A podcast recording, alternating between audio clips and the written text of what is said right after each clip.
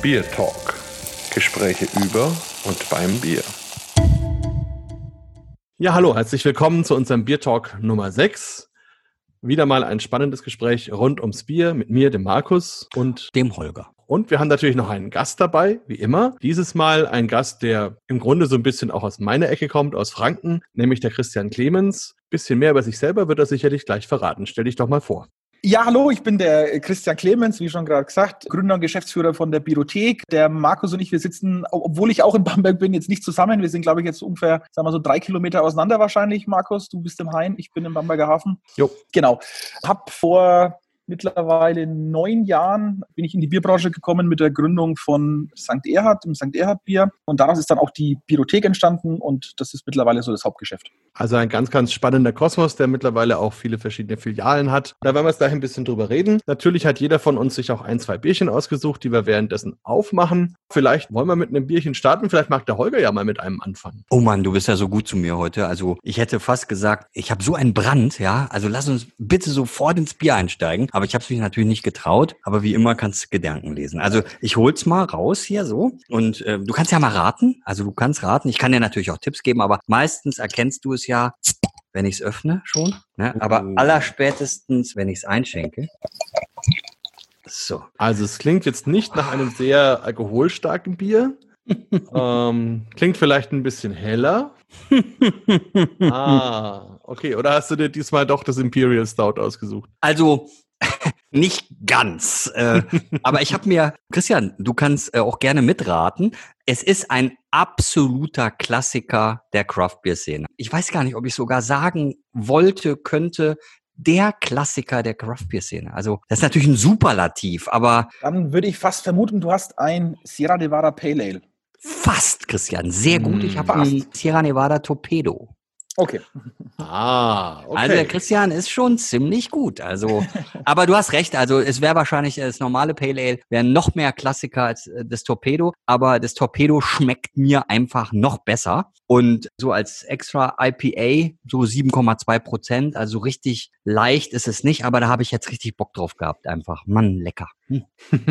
Ah, da beneiden wir dich jetzt ganz schön. Ich meine, spannend ist ja auch, das hat ja seinen Namen daher, dass die den Hopfen wirklich in ein Torpedoartiges Gefäß getan haben und dann ihr Bier während der Lagerung da durchgepumpt haben. Also sehr spannende Geschichte eigentlich. Und es ist ja auch ein, ein Topseller, oder Christian? Also Sierra Nevada, also jetzt nicht unbedingt das Torpedo, aber insgesamt die Produkte der Brauerei, die sind schon immer noch beliebt Klar. und sind von Anfang an immer beliebt gewesen. Genau, also es kann man sicherlich sagen, so eine Konstante bei uns im Sortiment auch, also die von Anfang an bis heute immer im Sortiment ihren Platz haben und hatten. Also daran wird sich wahrscheinlich auch trotz Corona nichts ändern. Ja. Und wie beurteilst du das denn überhaupt? Also so aus meiner Wahrnehmung ist es ja so, es gab ja ganz zu Anfang der Craft Beer Szene, da ist auch die Frage, was war der Anfang und so, aber sagen wir jetzt mal vor zehn Jahren vielleicht, dann waren ja so Nerds da, jeden Tag drei Biere, die ich noch nie getrunken habe und so. Und was stellst du jetzt fest bei der Kundschaft? Ist es immer noch so, dieses Ausprobieren immer neu, neu, neu? Oder ist es so beides? Ein bisschen ausprobieren, aber man weiß mittlerweile, wo man zu Hause ist und die Biere woll werden auch gewollt. Wie ist im Moment der Markt? Also wir als Biothek haben uns, würde ich mal behaupten, auch von Anfang an schon immer versucht, auch ein bisschen breiter aufzustellen. Also wir sprechen natürlich auch und wollen wir auch die Craft Beer Nerds, die ganz tief drin sind, die wollen wir natürlich auch gut bedienen und denen wechselndes, spannendes Sortiment bieten. Aber wir hatten eigentlich von Anfang an auch immer versucht, uns möglichst breit aufzustellen, um auch Leute zu erreichen, die jetzt mit dem Begriff Craft Beer oder auch mit der ganzen Thematik vielleicht noch nicht so tief drin sind, die einfach Interesse an Bier im Allgemeinen haben. Ja, wir sind ja auch einfach die Biothek. Ja, wir verwenden auch den Begriff Craft Beer moderat, sage ich jetzt mal. Und das hat sich eigentlich bewährt und kommt uns auch jetzt, sage ich mal, sicherlich auch zugute in einer Phase, wo der Markt sich vielleicht auch ein bisschen so konsolidiert, kann man ja sagen, dass wir uns da auch ein bisschen breiter verstehen, sage ich mal. Wir wollen natürlich auch die Fans ansprechen, die ganz tief drin sind, äh, aber nicht nur die, einfach die von tollen Bieren begeistern. Meine Frage zu dem Thema Sierra Nevada, das war ja zumindest in den Anfängen immer eine teure Angelegenheit, amerikanische Biere zu importieren. Das war auch oft von der Qualität her schwierig. Ist es da so jetzt in den letzten fünf, sechs Jahren, hat, hat da eine Entwicklung stattgefunden, dass es einerseits vom Preis her sich verändert und andererseits auch die Qualität besser wird? Man kann sicherlich schon allgemein sagen, dass das die Kenntnis von hopfenbetonten Bieren, wie es im Pale Ale und IPA ist und wie die eigentlich schmecken sollen und dass die frisch besser sind, äh, dass diese, dieses Wissen und diese Kenntnis dazu, dass die auf jeden Fall zugenommen hat. Erst auf der Braukunst Live dieses Jahr hatte ich mich auch mit ein paar Leuten drüber unterhalten, wo dann auch gesagt worden ist, vor Jahren, äh, ja, da wurden einem noch IPAs vorgesetzt, die quasi ein Kenner heute gar nicht mehr trinken würde, sozusagen. Ja. Also da hat sich schon da schon eine Entwicklung stattgefunden, dass die Leute mehr Ahnung haben, wie diese Biere eigentlich schmecken sollen und dass dann eben auch Frische und Kühlung eben ein Thema ist zum Beispiel. Da ist der Konsument schon ein bisschen more sophisticated geworden. Ja, ja ich meinte jetzt auch ganz konkret für euch als Geschäft, könnt ihr diese Biere jetzt einfacher importieren? Könnt ihr sie billiger anbieten? Hat sich da was verändert oder ist es nach wie vor gar nicht so einfach, so ein amerikanisches Craftbeer zu kriegen? Da würde ich jetzt eigentlich nicht unbedingt sagen, dass sich da signifikant was geändert hat an der Beschaffung und Logistik und so weiter. Eigentlich eher so am Wettbewerbsumfeld, ja, dass es quasi einfach jetzt ein breiteres Angebot auch an in Deutschland gebrauten sehr guten IPAs gibt, die es ja in der Form vor sechs Jahren gar nicht so gegeben hat. Da ist die Palette und die Vielfalt einfach breiter geworden. Insofern haben da die internationalen Brauereien auch einfach mehr mit nationalem Wettbewerb dann zu tun. Es ist ja eigentlich ganz schön gemein, dass der Holger was trinken darf und du noch nicht. Deswegen würde ich fast sagen, mach doch mal auch eins deiner Bierchen auf und erzähl uns oder, oder lässt uns vielleicht auch raten, je nachdem. Kann euch gerne raten lassen. also, also dann äh, mache ich auch mal, ich habe mir zwei Biere kalt und bereitgestellt und jetzt mache ich dann auch mal das erste auf. Habt ihr es gehört? Hm. Darf ich noch mal reingrätschen?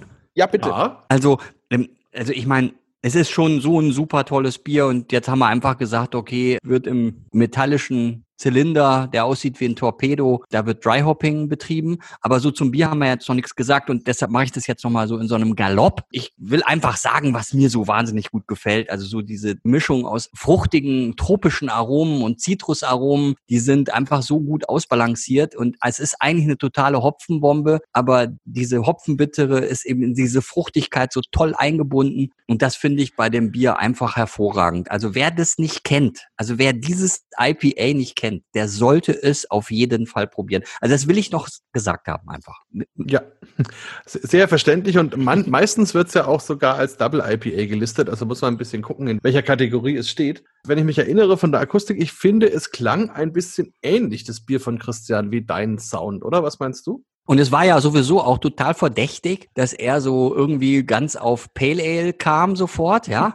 Und möglicherweise ist es ja sowieso der Vater des Gedanken oder so. Also wir könnten ja mal auf ein Pale Ale tippen. Da liegst du ziemlich gut, ja. da liegst du ziemlich gut. Ich habe auch was Topfenbetontes. Und zwar, ich, ich schenke es nochmal ein, dann könnt ihr auch nochmal das einschenken mit euch mit anhören. Also wenn ich so richtig zuhöre, also natürlich beim Einschenken und aber auch das davor Gesagte, da hat er ja gemeint, die Deutschen haben jetzt lange nicht so richtig gute IPAs und Pale Ales gemacht. Also wahrscheinlich handelt es sich um ein deutsches Pale Ale, würde ich jetzt tippen. Könnte auch ein fränkisches sein vielleicht. ja, ihr seid, schon, ihr seid schon sehr gut, genau. Ich, ich löse mal auf. Also beides ist richtig. Es ist ein fränkisches Pale Ale und zwar aus unserer Nachbarstadt sozusagen in Bayreuth von der Brauerei Meißel beziehungsweise Meißel und Friends, das Meißel und Friends Pale Ale. Das ist doch der Vorort von Bamberg, oder? Bayreuth ist irgendwie, wenn man von Berlin kommt, ist es irgendwie der Vorort von Bamberg. Oder darf man es nicht sagen? Die Trabantenstadt würden wir vielleicht sagen. Müssen wir jetzt vorsichtig sein, ja, was man sagen, ja. Nein, also grundsätzlich muss ich sagen, die Meißel Brauerei ist eine ganz tolle Brauerei, mit denen ich schon sehr, sehr lange und sehr gut und herzlich verbunden bin. Trotzdem ist es für mich ganz ehrlich nahezu der einzige Grund, nach Bayreuth zu fahren, aber halt ein sehr schöner. Also, ich, also kein Wagner-Fan. Ja gut, da war ich einmal, da war ich einmal und habe sogar Frau Merkel getroffen, war ganz lustig, aber es war auch unglaublich heiß und mehrere Stunden Wagner am Stück ist schon auch nicht so ganz ohne. Noch dazu muss man sich dort ja absolut benehmen in jeder Situation. Dementsprechend fand ich es dann insgesamt ein bisschen steif und nicht unbedingt meine Welt.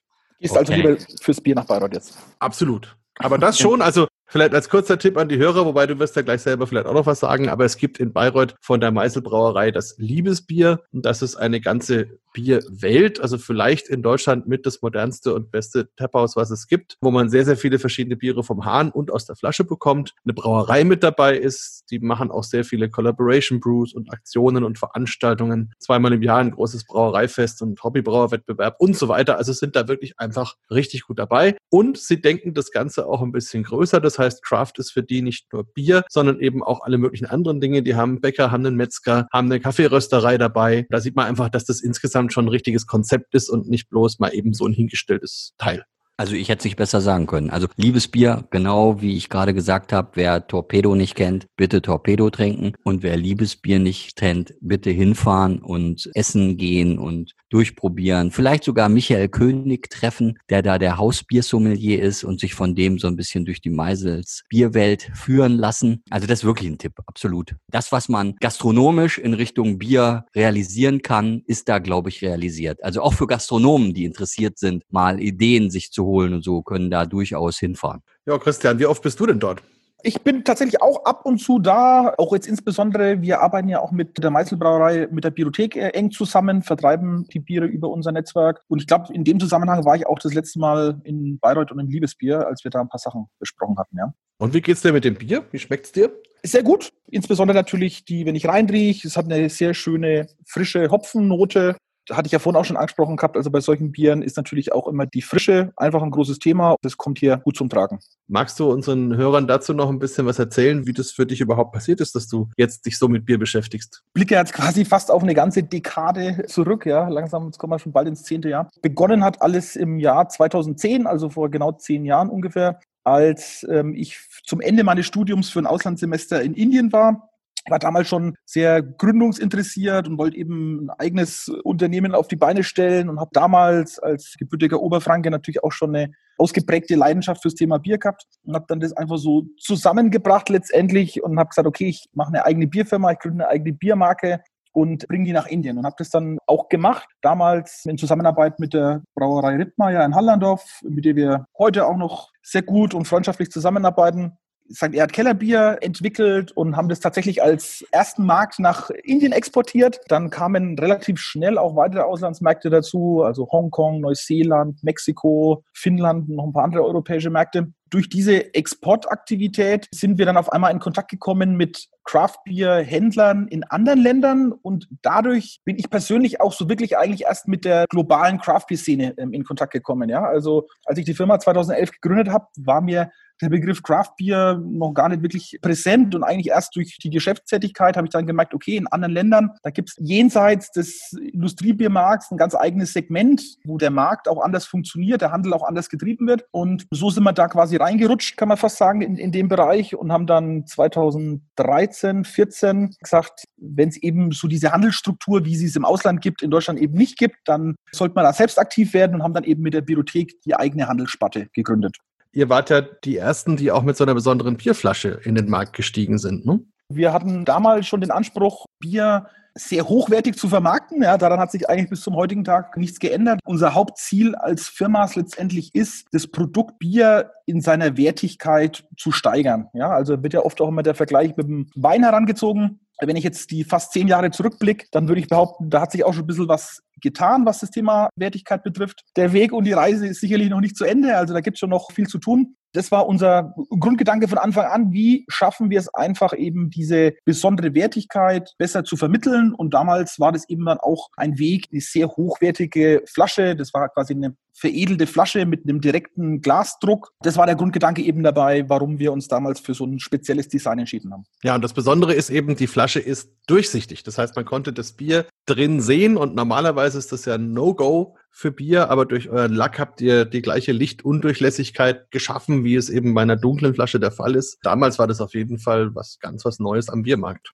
Genau, das war auch ein sehr aufwendiges Verfahren, weil eben die Flasche extra nochmal gebrannt worden ist mit einem speziellen UV-Lack und alles eben unter der Prämisse, wie schaffen wir es, das Produkt irgendwie hochwertiger darzustellen und eben die Wertigkeit von Bier besser zu vermitteln. Jetzt müssen wir aber nochmal über das Bier reden, oder? Also, Christian. Selbstverständlich, genau. Und zwar haben wir uns dann damals bewusst für ein Kellerbier entschieden. Also zum einen natürlich aufgrund der tollen Farbe, zum anderen auch, weil es eben Spezialitätencharakter damals hatte. Mittlerweile ist Kellerbier deutlich weiter verbreitet, aber damals war das absolut noch ein eher nischiges Thema außerhalb Frankens und habe damals eben mit dem Georg Rittmeier zusammen als Partner eben dieses Kellerbier entwickelt und haben das tatsächlich als allerersten Markt nach Übersee nach Indien verkauft. Also wenn ihr nichts dagegen habt, würde ich mir jetzt auch was einschenken. Bitte. Ihr müsst jetzt genau hinhören.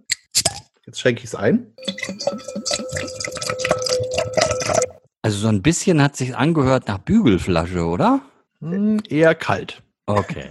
Aber ich würde jetzt eher auf ein eher leichteres Bier tippen, also eher was Helles, Leichteres. Hat sich jetzt nicht unbedingt nach einem schweren, eher öligen Bier angehört. Hell auf jeden Fall. Leichter halt normal für unsere deutschen Verhältnisse, 5% roundabout. Hm, schwierig. Gib doch nochmal einen Tipp. Also es ist ein Bamberger Bier und es ist ein Bamberger Bier, das es bis vor einer guten Woche noch überhaupt nie in einer Flasche gegeben hat. Ui. Das Hensler kann es nicht sein, weil das war ja fast umgekehrt. Also erst in der Flasche und dann im Fass sozusagen. Genau. Das kann es also nicht sein. Also Ich würde mal auf die Brauerei Greifenklau tippen. Fast. Also Hansler war ja nicht schlecht von der Brauerei-Idee her, aber nicht dieselbe Brauerei. Also Rauchbierbrauerei, dann wäre ja, äh, also Spezial würde noch äh, in, in Frage kommen, so, wenn ich deine Vorlieben so kenne. ja, also ich löse es auf, das ist aber auch sauschwer zugegebenermaßen. Es handelt sich um das Spezial ungespundet. Und das Ah. ist ein, ein Bier, eben die Brauerei Spezial kennt man ja sonst wirklich nur fürs Rauchbier, wenn man nicht in Bamberg ist. Dort gibt es seit einigen Jahrzehnten auch ein helles, nicht rauchiges, das eigentlich mal entstanden ist, weil der damalige Inhaber, der hat nach Franken geheiratet, also hat die Tochter praktisch geheiratet der Brauerei und kam aber aus Norddeutschland und hat dann die Situation vorgefunden, dass er immer nur Rauchbier brauen musste. Und er selber kam eben aus Norden und wollte eigentlich lieber ein helles trinken oder ein Pilz und hat dann für sich selber in so einer Mini-Anlage so ein helles gemacht und hat es dann immer getrunken. Und die Gäste am Stammtisch haben das beobachtet und gesagt, Mensch, der trinkt da was ganz was anderes. Warum trinkst du denn nicht dein Bier? Und dann hat er denen das erklärt und dann haben die gesagt, okay, das würde ich jetzt aber auch gern mal probieren. Und dann fanden die das auch ganz interessant und dann war das lange, lange Zeit so, dass es praktisch so ein Geheimtipp war.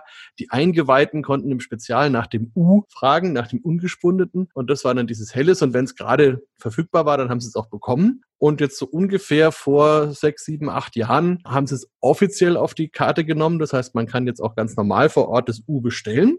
Aber bis vor kurzem, bis vor einer Woche, gab es das immer nur vor Ort im Laden. Aber nachdem der jetzt eben wegen der Corona-Geschichte geschlossen ist und das Bier natürlich vorhanden war, haben sie jetzt beschlossen, sie füllen das jetzt auch in die Flasche. Also praktisch mal ein Biergewinn durch diese Krise. Das ist wirklich ein fantastisches Bier. Also was wirklich ein klassisches, schönes, helles Lager ist. Aber wenn ich das jetzt kurz für werbliche Zwecke auch missbrauchen darf, wir haben davon auch Wind bekommen, wie du gerade schon richtig gesagt hast, Markus, dass jetzt aufgrund der Corona-Situation das Bier erstmalig in der Flasche abgefüllt worden ist und haben es uns dann auch nicht nehmen lassen, davon ein paar Kisten zu holen, die mittlerweile bei uns im Zentrallager sind und man kann die Flaschen jetzt auch über unseren Online-Shop bundesweit erstehen, wenn man das jetzt mal probieren möchte, dieses Bier. Ja, also kann ich nur empfehlen. Wunderschön weiches Mundgefühl, ganz samtig, schöner Körper, Honigaromen, ein bisschen Akazienhonig, hinten raus eine leichte, schöne bittere, ein ganz, ganz, ganz dezentes Raucharoma. Also da kann sich's nicht verheimlichen, dass es eben in dem Laden hergestellt ist, der sonst nur Rauchbier macht. Ähnlich wie beim Schlenkerler Hell, wo ja die Hefe auch vom Rauchbier verwendet wird und so eine kleine Rauchnote reingibt. Also ein sehr einzigartiges Bier und wahrscheinlich wird das auch nur jetzt einmal so gewesen sein, dass es das in Flaschen gibt. Also wer eine erstehen kann, der sollte das jetzt tun. Dann leg mir mal eine zurück. Schon passiert. Christian, ich weiß gar nicht, ob du das weißt, aber ich komme ja aus dem Ruhrgebiet Ja, ist mir bekannt. und ganz genau bin ich Duisburger. Mhm. Und wenn man da jetzt so in die Bierwelt blickt und äh, schaut, wie ich groß geworden bin, dann bin ich natürlich mit Köpi und Diebels groß geworden. Aber es gab schon immer in Duisburg-Neudorf den Finkenkrug. Und das Mhm. ist ein Biertempel eigentlich schon immer gewesen. Aber eine Biothek gibt's da noch nicht. Und wenn ich jetzt äh, Lust hätte, quasi in Duisburg eine Biothek zu eröffnen, wie wäre das? Also wie funktioniert das eigentlich? Dann würdest du dich einfach bei uns melden. Also unser, unsere Filialen sind ja im Franchise-Modell betrieben. Das heißt, unsere Betreiber sind selbstständige Unternehmer, die auf uns zukommen und sagen, genau, sie hätten in der entsprechenden Stadt Interesse, eine Filiale zu eröffnen. Und dann würden wir quasi gemeinsam diesen Prozess begleiten und schauen, okay, passt die Stadt, wo findet man eine passende Immobilie und so weiter, bis der Laden dann letztendlich dort steht. Und ich müsste aber mit eigenem Kapital rein oder würdest du das alles vorfinanzieren oder wie geht es? Da sind wir flexibel. Also wir haben da auch unterschiedliche Modelle. Also zum Teil sind wir an den Betreibergesellschaften auch mit beteiligt. Das ist eigentlich wirklich auch immer so ein bisschen eine, auch wenn es sich komisch anhört, eine nachrangige Frage. Also die Finanzierungsfrage kommt dann eigentlich immer erst danach. Also erst schaut man an, okay, passt die Konstellation, passt das Setting, findet man eine passende Immobilie und so weiter. Und wenn die Marktgegebenheiten da sind, kommt als letztes die Finanzierungsfrage. Und daran ist eigentlich bisher noch kein Projekt gescheitert. Ja, da haben wir bisher dann immer eine Lösung gefunden. Wie viele ja. Bibliotheken gibt es da jetzt? Wir haben, äh, schöne Überleitung, Ruhrgebiet, äh, wir haben knapp bevor die Corona-Krise uns jetzt ein bisschen noch in die Parade gefahren ist, in Dortmund unsere 15. Bibliothekfiliale eröffnet, wovon 14 in Deutschland sind und eine in Wien in Österreich. Ah ja, das ist ja spannend. Sehr gut. Aber jetzt ehrlich gesagt, ich habe ja Durst und ich habe noch eins mitgebracht. also was für ein Zufall. Ja, also ihr habt, vielleicht, ihr, ihr habt vielleicht alle nur eins oder so, aber ich habe wirklich zwei. also, ähm, Markus, darf ich? Natürlich darfst du. Ich bin der Letzte, der dir das verbieten würde. Also dann, ich mache das nächste Bier auf. Ich freue mich so. Ich versuche euch mal in die richtige Richtung zu schicken. Auf dem Kronkorken steht eine 12. Ui. Ui. Da klingelt es bei mir noch nicht, da müsstest du noch einen Tipp geben. Eine lateinische 12 oder eine arabische? Eine arabische 12, aber wieso ist das jetzt wichtig? Sonst könnte es ein Westfletterin sein, ne? Wenn dann ja, ja, ja, ja, klar, ja. es, es, gibt auf jeden Fall belgische Brauereien, die das lateinisch schreiben. Hm. 12 würde natürlich generell schon in die Richtung Belgien deuten. Sind wir denn da falsch? Total richtig. Oh. Also selbst Westfleterin ist jetzt gar nicht so weit weg. Dann weiß ich es, glaube ich. Es ist viel blau auf dem Etikett. Unbedingt. Und ein Mönch, der manchmal zwinkert. Bei jedem tausendsten Etikett zwinkert der Mönch, genau. Das ist das St. Bernardus. Sehr Ab schön. Zwölf, genau.